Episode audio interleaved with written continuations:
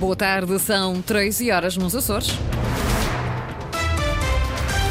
Vamos conhecer os títulos desta edição. Remuneração complementar vai aumentar 5% e vai abranger mais 1.500 funcionários públicos em 2024. Governo da República aumenta a dotação para a obra de reabilitação do Cais Nato no Porto de Ponta Delgada. Uma embarcação de recreio afundou esta manhã na marina da Praia da Vitória, na sequência do incêndio combatido pelos bombeiros durante cerca de 3 horas. A esta hora estamos com 20 graus em Angra, 21 nas cidades de Horta e Ponta Delgada, 22 em Santa Cruz das Flores. Avançamos com as notícias da região, edição das 13, com a jornalista Lília Almeida.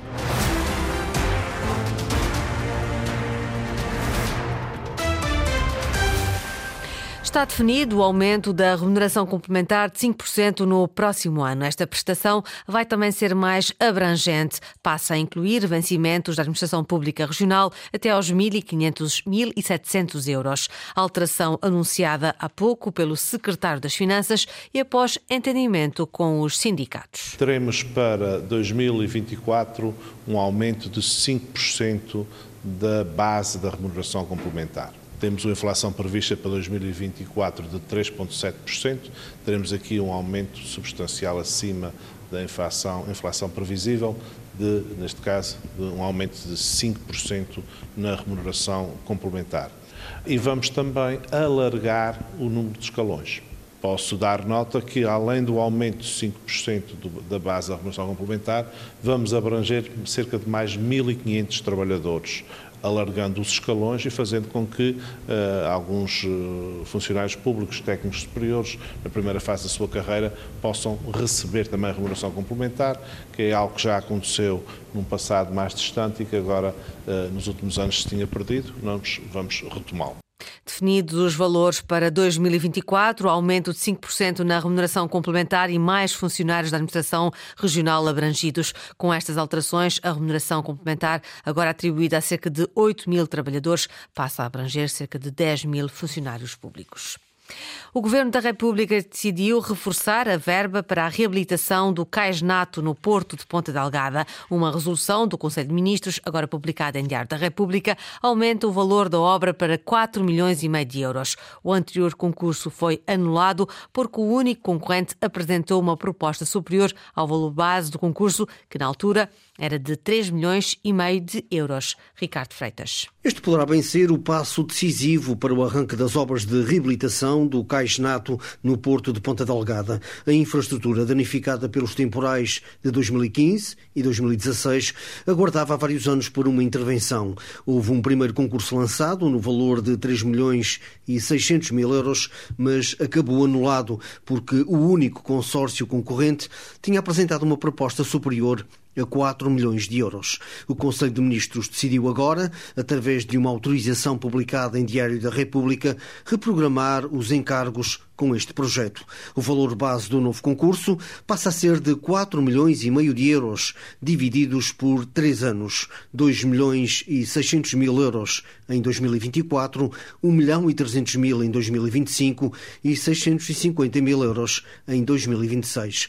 Verbas que serão suportadas pelo Fundo Comum da NATO e pelo Orçamento de Estado. Esta é a única infraestrutura com capacidade para reabastecer navios e submarinos militares entre a Europa e a América do Norte, embora também fosse utilizada pela generalidade dos navios que operam em Ponta Delgada. Secretária da Saúde justifica atraso no aumento do valor pago pelo internamento de toxicodependentes nas casas de saúde da região. A notícia vem hoje publicada no jornal Açoriano Oriental. Há um ano que o governo regional prometeu aumentar a diária, mas ainda não cumpriu. A Antena Açores, Mónica Seidi, diz que há constrangimentos burocráticos que têm de ser ultrapassados para que o valor suba para os 50 euros. Atualmente, a tutela paga às casas de saúde por cada utente toxicodependente internado 45 euros 20 cêntimos por dia. O acordo que prevê uh, as referenciações e os pagamentos entre o Governo Regional e a saúde mental na área das dependências é um só documento e, portanto, a nossa intenção é proceder, uh, portanto, a protocolos diferentes, um para a área de saúde mental e outro para a área das dependências, para que depois possamos fazer a atualização deste valor. Independentemente de chegarmos ao fim deste ano com esta situação resolvida ou não, pretendemos pagar com efeitos retroativos à data do dia 1 de janeiro de 2023. Portanto, mais uma vez, estamos aqui a fazer um esforço de ir ao encontro das necessidades destas instituições. O valor pago pelo Governo Regional da Madeira pelo mesmo serviço ascende aos 70 euros.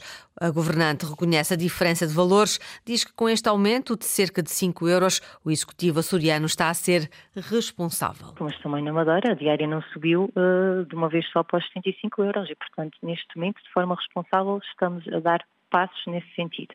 E tenho a certeza que no futuro iremos chegar a, a valores que são mais justos para as instituições, mas sendo certo que, mais uma vez, conforme disse, o Governo está a fazer e a diligenciar todos os esforços nesse sentido. Há constrangimentos burocráticos para que a Secretaria da Saúde possa aumentar o valor diário pelo internamento de toxicodependentes nas casas de saúde. Mesmo que a situação não fique resolvida este ano, haverá retroativos a janeiro de 2023. O incêndio deflagrou esta manhã numa embarcação na marina da Praia da Vitória. O combate ao fogo envolveu cerca de 40 operacionais dos bombeiros voluntários da Praia da Vitória, mas também do Departamento de Bombeiros da Base Norte-Americana. A embarcação acabou por afundar. Francisco Faria. Faltava pouco para as nove quando o alerta foi dado. Uma embarcação de recreio de grande dimensão estava em chamas na marina da Praia da Vitória. O mecânico da embarcação veio pôr os motores a trabalhar e foi na altura que o incêndio deflagrou flagrou.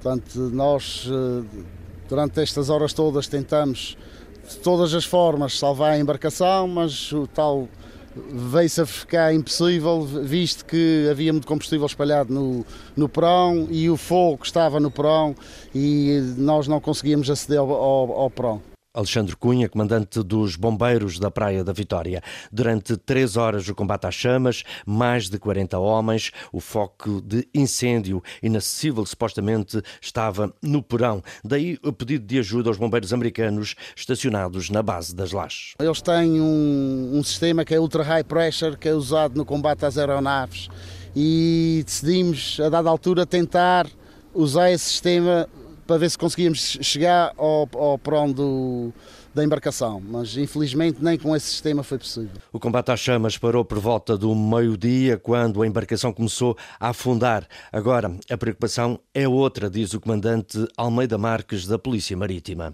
É uh, conter o foco de poluição uh, causado pelo afundamento da embarcação. Uh, logo de início foram estabelecidos, foi estabelecido um perímetro de contenção com barreiras, com barreiras portuárias aqui na zona, zona do incidente. Neste momento estamos a, a apertar o cerco à, à, ao foco de poluição. Segundo as autoridades marítimas, o próximo passo é a remoção do que resta desta embarcação de recreio para investigar as causas do incêndio. A embarcação de recreio acabou por afundar esta manhã na marina da Praia da Vitória após incêndio. À semelhança da terceira, também o Conselho de Ilha das Flores decidiu não dar parecer sobre a anteproposta do Plano de Orçamento dos Açores para 2024, mas apontou algumas propostas para que sejam incluídas no documento. Maria José Souza. Conselho de Ilha das Flores analisou na sua reunião ordinária a anteproposta do Plano e Orçamento para 2024 e encaminhou as suas considerações ao Governo Regional dos Açores. José António Corvelo, presidente do Conselho de Ilha, destaca algumas das necessidades. A primeira delas tem a ver com a rede viária, tem a ver com o troço de estrada entre o Rechão do Junco e a Boca da Baleia, que se encontra em péssimo estado de uh, utilização. Por outro lado, na área do ambiente, também entendemos que tem de haver um reforço de verbas para o combate às infestantes no Planalto Central. Na área da habitação, entendemos também que é importante o reforço de verba inscrita no PRR para o setor, eh, na medida em que é preciso eh, resolver o problema da habitação nas flores, sobretudo nos maiores centros populacionais, quer Lages, quer Santa Cruz, na área do ensino, que são necessárias obras na EB 1, 2, 3, Padre Maurício Freitas. No que concerne à mobilidade, o Conselho expressou descontentamento pela ausência de verbas para a segunda fase do Porto das Poças em Santa Cruz, para a consolidação da orla costeira, para melhorias no Porto de Pescas de Ponta Delgada e ampliação do parque de estacionamento do Aeroporto das Flores. Na área da saúde, entendemos que é necessário reforço de verbas para também incluir a recolocação do espaço de fisioterapia, que neste momento está a funcionar noutro local. É necessário reforçar as verbas para os lares de idosos e também, sobretudo, no apoio domiciliar que deve ser reforçado, atendendo à nossa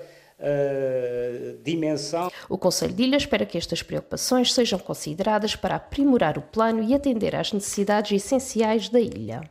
Obra de requalificação e proteção da orla costeira do Porto de Santa Iria, na Ribeira Grande, pode não arrancar este ano. O Governo aguarda pelo relatório da análise de propostas de um concurso público que teve de ser prorrogado. Mas o diretor das Obras Públicas deixa a garantia a obra vai avançar em 2023 ou 2024. Linda Luz. Um ano depois de anunciada, a obra continua por fazer. Depois de 20 anos de avanços e recuos, a reabilitação do Porto de Santaria ficou finalmente inscrita no orçamento da região para 2023. São 4 milhões 850 mil euros. O concurso foi lançado, o prazo prorrogado, mas agora parece haver fim à vista. Já recebemos as respostas, uma delas está abaixo do valor base e as outras propostas estão acima do valor base proposto. Neste momento está em análise das propostas, de alguma circunstância técnica e legal que nós temos que estar a aferir relativamente à primeira proposta que está abaixo do valor base, e, portanto, assim que acabar o relatório, poderemos emitir a decisão no sentido de se poder avançar ou não com esse concorrente. Portanto, ao momento ainda não acabou o relatório, e uh, espero que seja até ao final deste mês. Pedro Azevedo, diretor regional das Obras Públicas. Depois do relatório da análise das propostas estar pronto, a Secretaria das Infraestruturas avança para a adjudicação da empreitada. Há, no entanto, que esperar ainda pelo visto do Tribunal de Contas. Pensei que estava prevista a dotação para este ano, mas estes prazos são sempre imprevisíveis e, portanto, não consigo confirmar se até o final do ano vamos ter o início da empreitada. Se não tivermos, teremos no próximo ano. Pedro Azevedo não tem dúvidas, a obra é para avançar. Resta saber se ainda este ano ou se já em 2024. Vai ser exibido em escolas por todo o país. O filme Santa Maria, A Natureza do Princípio, resulta de um projeto de literacia de natureza que envolveu estudantes do 7 ao 12 ano. A estreia do filme decorreu no Atlântida Cine, em Santa Maria, foi acompanhada pelo repórter António Pacheco. Santa Maria é nome divino, mas liga-se perfeitamente a esta ideia de uma mãe ancestral, cuidando desta terra que sobe e desce no mar com a folha dos vulcões e a paciência da erosão. Santa Maria, a natureza do princípio. Trata-se de um filme realizado no âmbito do projeto Segue a Tua Natureza, da Associação Portuguesa de Turismo em Espaços Rurais e Naturais. É um projeto de literacia de natureza que pretende reaproximar os jovens da natureza. Tem, eh, na sua gênese, tem uma componente de formativa, de webisódios e uma componente de concurso. Sara Duarte, presidente da associação, explica que tudo começa na exploração de temas pouco usados nas escolas seis temas muito específicos que trabalham um, essa, essa essência da natureza e que às vezes estão um bocadinho mais afastados dos programas escolares e depois os jovens do sétimo ao décimo segundo ano têm que utilizar alguns desses contextos para filmar um pequenino filme sobre o melhor que a natureza de proximidade tem para oferecer. Como prémio, os cinco vencedores foram convidados a serem protagonistas no filme que este ano foi gravado em Santa Maria. Temos um caminho que foi percorrido, passando por todas, os, todos os lugares mais especiais que existem em Santa Maria e que de facto têm um, têm um sabor ainda mais particular quando são olhados pelos jovens. O filme de 25 minutos teve imagem e realização de Pepe Brix e contou com os textos de Daniel Gonçalves, um poeta que se radicou em Santa Maria. Vai ser exibido um pouco por todas as escolas do país. Na Liga Revelação em Futebol, a equipa sub-23 do Santa Clara recebe daqui a menos de uma hora, às 14, o Estoril Praia, jogo no estádio João Paulo II, na Ilha Terceira. Depois da polémica que envolveu a formação encarnada nas últimas semanas, com dúvidas relativamente à possibilidade da equipa poder ou não atuar em São Miguel, os açorianos vão mesmo ter como casa o estádio na Ilha Terceira, enquanto não estão cumpridas as condições em São Miguel. A partida referente à oitava jornada da Série B coloca frente a frente frente o penúltimo, Santa Clara, e o líder da prova, o Estoril Praia. Foram as notícias da região, edição das 13 horas com a jornalista Lília Almeida. Notícias em permanência em acores.rtp.pt e também no Facebook da Antena 1 Açores.